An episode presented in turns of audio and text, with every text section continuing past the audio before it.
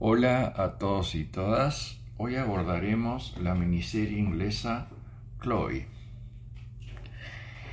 Chloe trata acerca de Becky, una empleada temporaria afecta a seguir la vida de las clases acomodadas por Instagram, y en particular la de Chloe. Cuando se entera del suicidio de esta última, Becky procurará entrar en contacto con su entorno para averiguar las razones y circunstancias de su muerte. Chloe es una serie que encara varias cuestiones y géneros, el drama, el thriller psicológico, lo que puede ser visto como una virtud, cuando esa combinación resulta sinérgica, o como un defecto, cuando la mezcla denota indecisión o falta de cohesión narrativa, me inclino a considerar más esta segunda opción.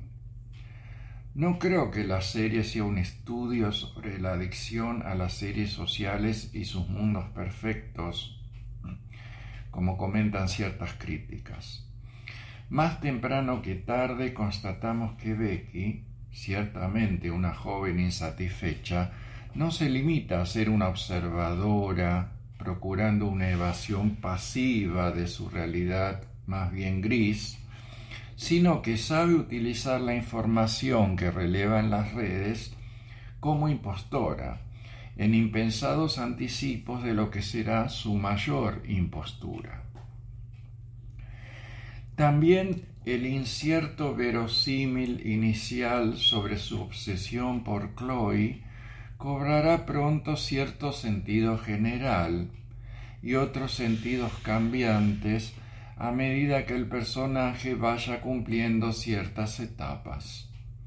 Son los objetivos de Becky los que en ciertos momentos entran en conflicto entre sí por los profundos cambios que se van operando en su vida. Siempre estará presente un conflicto de clase, ya que Becky, como Sasha, que es un nombre de, de impostora, logra relacionarse con el adinerado entorno de Chloe y de golpe vislumbra la posibilidad del ascenso social real, desviándola de su objetivo inicial. Pero, ¿cuál era ese objetivo inicial y principal?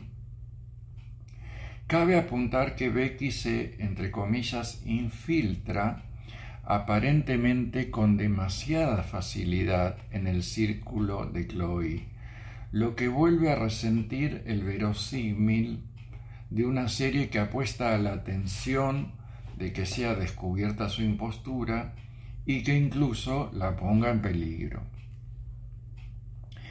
En este punto es cierto que la trama tiene cierto tono de historia de Patricia Highsmith por su manera de abordar la identidad.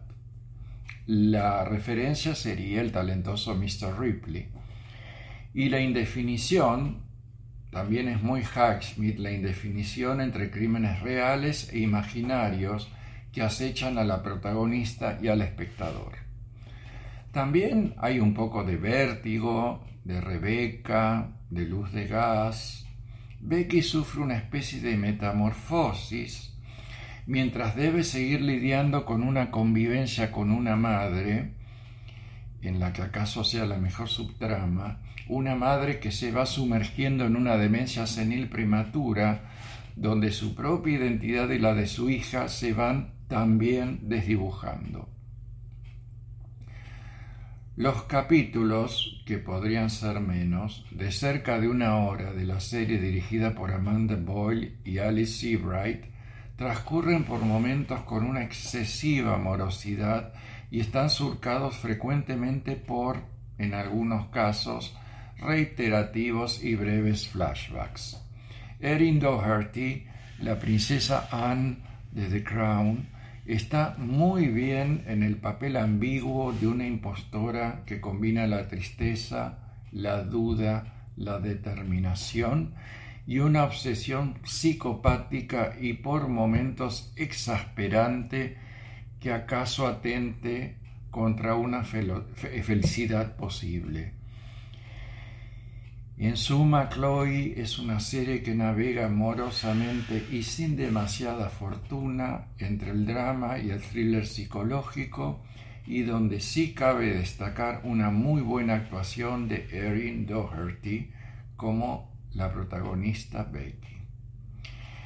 Eh, bueno, será hasta el próximo podcast donde abordaremos alguna película o serie de nuestro interés. Hasta pronto.